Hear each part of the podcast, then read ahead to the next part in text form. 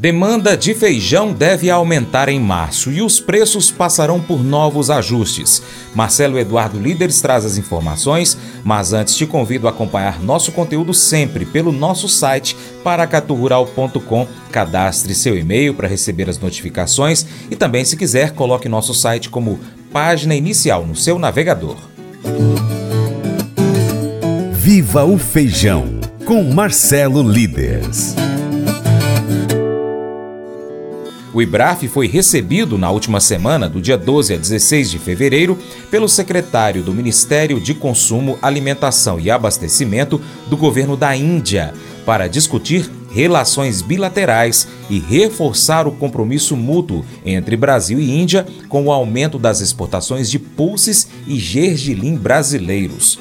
O presidente do Instituto Brasileiro de Feijão e Pulses, IBRAF, Marcelo Eduardo Líderes, comenta sobre esse encontro na Índia e faz um balanço do mercado do feijão aqui no Brasil.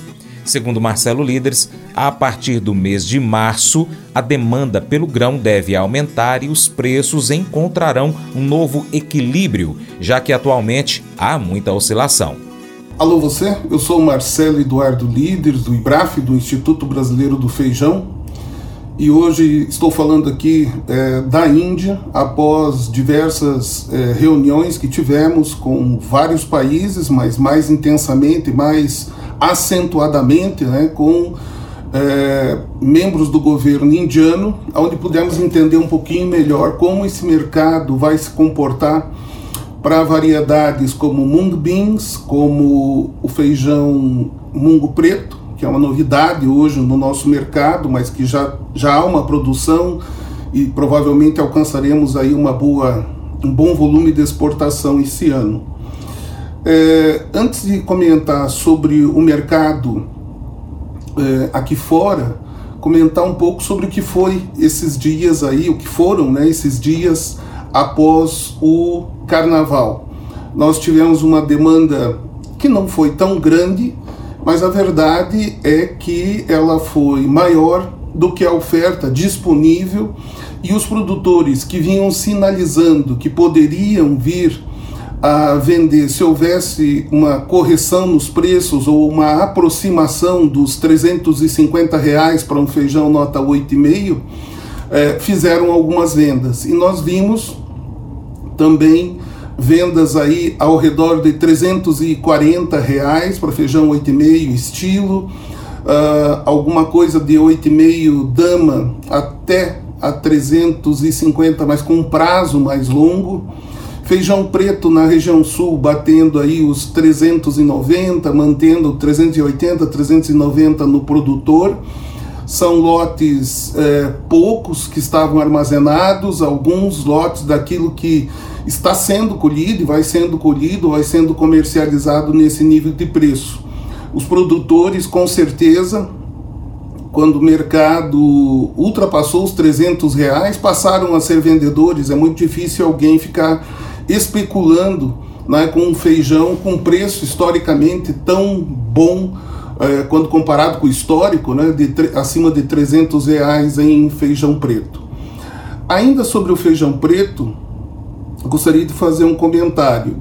É, tenho mostrado e tenho chamado a atenção de que se houver é, uma, de, uma oferta maior, e provavelmente ela vai acontecer, essa oferta maior acontecendo, nós vamos ter condições de exportar. Agora veja só, quando a gente fala em exportar, é, não será nesse nível de preço que está hoje. Então, muito provavelmente, quando o mercado chegar aí por volta de 200, 210 por aí, é que o mercado vai encontrar vazão para alguma coisa na exportação. Nós não somos tradicionais exportadores de feijão preto, podemos vir a ser exportadores de feijão preto. Inclusive, convidamos você a acompanhar né, uma missão que nós teremos aí no mês de março é, para o México onde pretendemos eh, trabalhar um pouco mais aí a abertura e, e as negociações para exportar o feijão preto para lá. Mas uh, alguns países são tomadores de feijão preto e que nós precisamos eh, alinhar né, a, a, negociação de abertura desses mercados. Não é proibido exportar para alguns mercados, mas não é normal nós exportarmos. Não, não estávamos aí é, entre os países né, que eles tinham como é, exportadores. Quanto ao feijão carioca, o que esperar do feijão carioca agora no mercado dos próximos dias? É bem provável que é, os produtores é, vendam aí nesses níveis à medida que o mercado ultrapassar essa barreira dos 350 reais, um 8,69, é bem provável que aconteçam mais vendas, mas principalmente vai existir é, feijões entre 8 e 8,5 daquilo que está armazenado. Nem todo feijão armazenado vai conservar 8,5 ou melhor. Então, é, à medida em que o preço for subindo, vai tendo com certeza é, algum feijão sendo negociado. Mas a expectativa maior é que durante o mês de março nós tenhamos aí uma demanda franca e maior, e aí vamos entender exatamente qual é o, o ponto de equilíbrio né, desses preços. Também alertamos os produtores de que, é, na medida em que nós vamos nos aproximando depois do momento de colheita da segunda safra, é lógico que nós vamos ver uma retração muito grande é, na demanda e é, os preços vão começar a apontar né, para uma diminuição nos valores, isso lá por meados do mês de abril. Já para os, in, para os empacotadores ou os comerciantes, a gente sabe que nesses níveis de preço é difícil comprar, fazer posição para vender depois.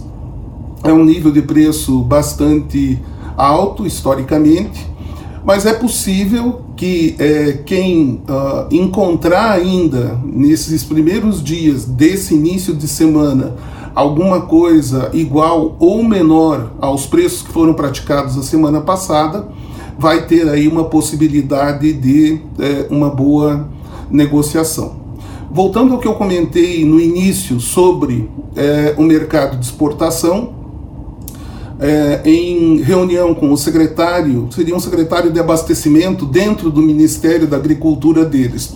Primeiro é bom entender que o, a Índia tem é, uma, um, uma grande consideração pelos é, produtores rurais, produtores pequenos, eles são a maioria dos votos aqui. Então, o governo trata é, de não ter qualquer tipo de atrito né, com os produtores de pulses, arroz, enfim, de tudo que a Índia produz. Mas, conversando com ele, ficou claro que o mercado do mungo preto será um mercado bem interessante, pelo menos até março do ano que vem. No entanto, ainda assim, a gente tem sugerido para os produtores que façam um contrato, né, que não fiquem em aberto se tiverem a possibilidade de plantar esse feijão. Já o mungo verde ainda não abriu o mercado chinês para nós e o mercado indiano continua fechado para o mundo todo, porque eles estão com é, uma, uma quantidade bastante boa de safras né, aqui e vão abastecendo o mercado.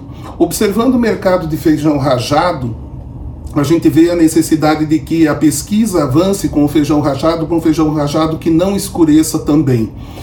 O Brasil, entre é, colher, embarcar e chegar aqui na Índia, é, vai, se for tudo muito rápido, 90 a 120 dias, o que significa que o feijão rajado do Brasil normalmente chega mais escuro aqui.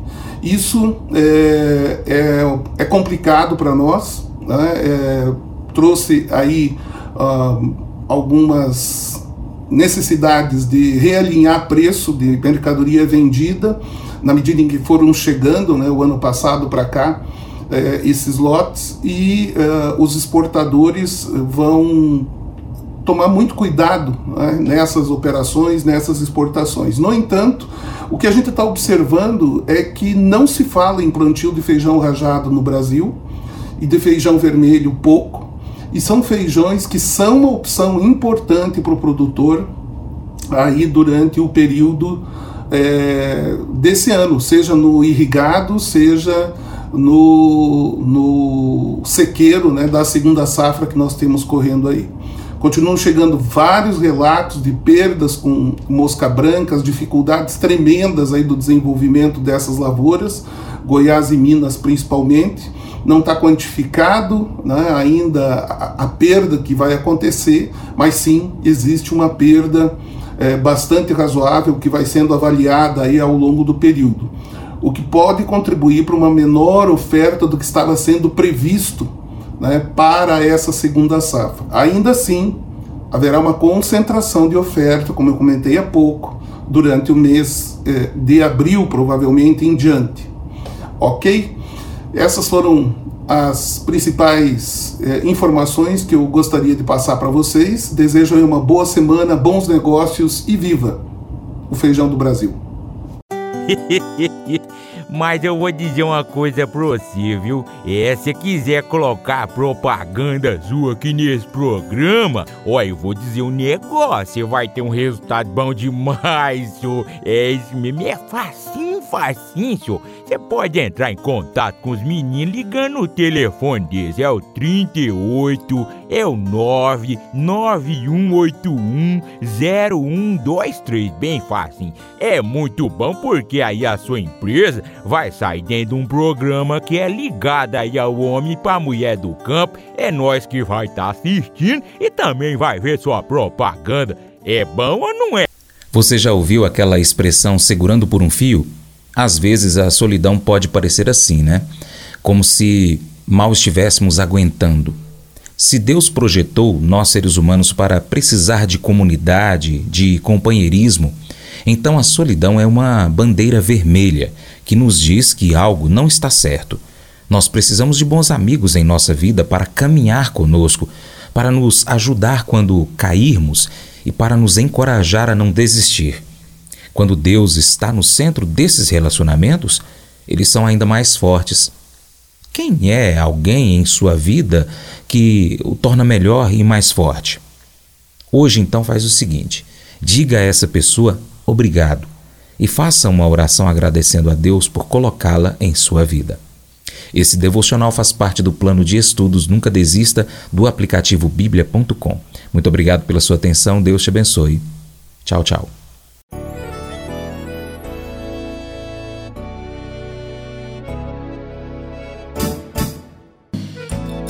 Acordo de manhã para prosear no mundo do campo, as notícias escutar. Vem com a gente em toda a região com o seu programa Paracatu Rural. Tem notícias, informação e o mais importante, sua participação. Programa Paracatu Rural. Programa Paracatu Rural.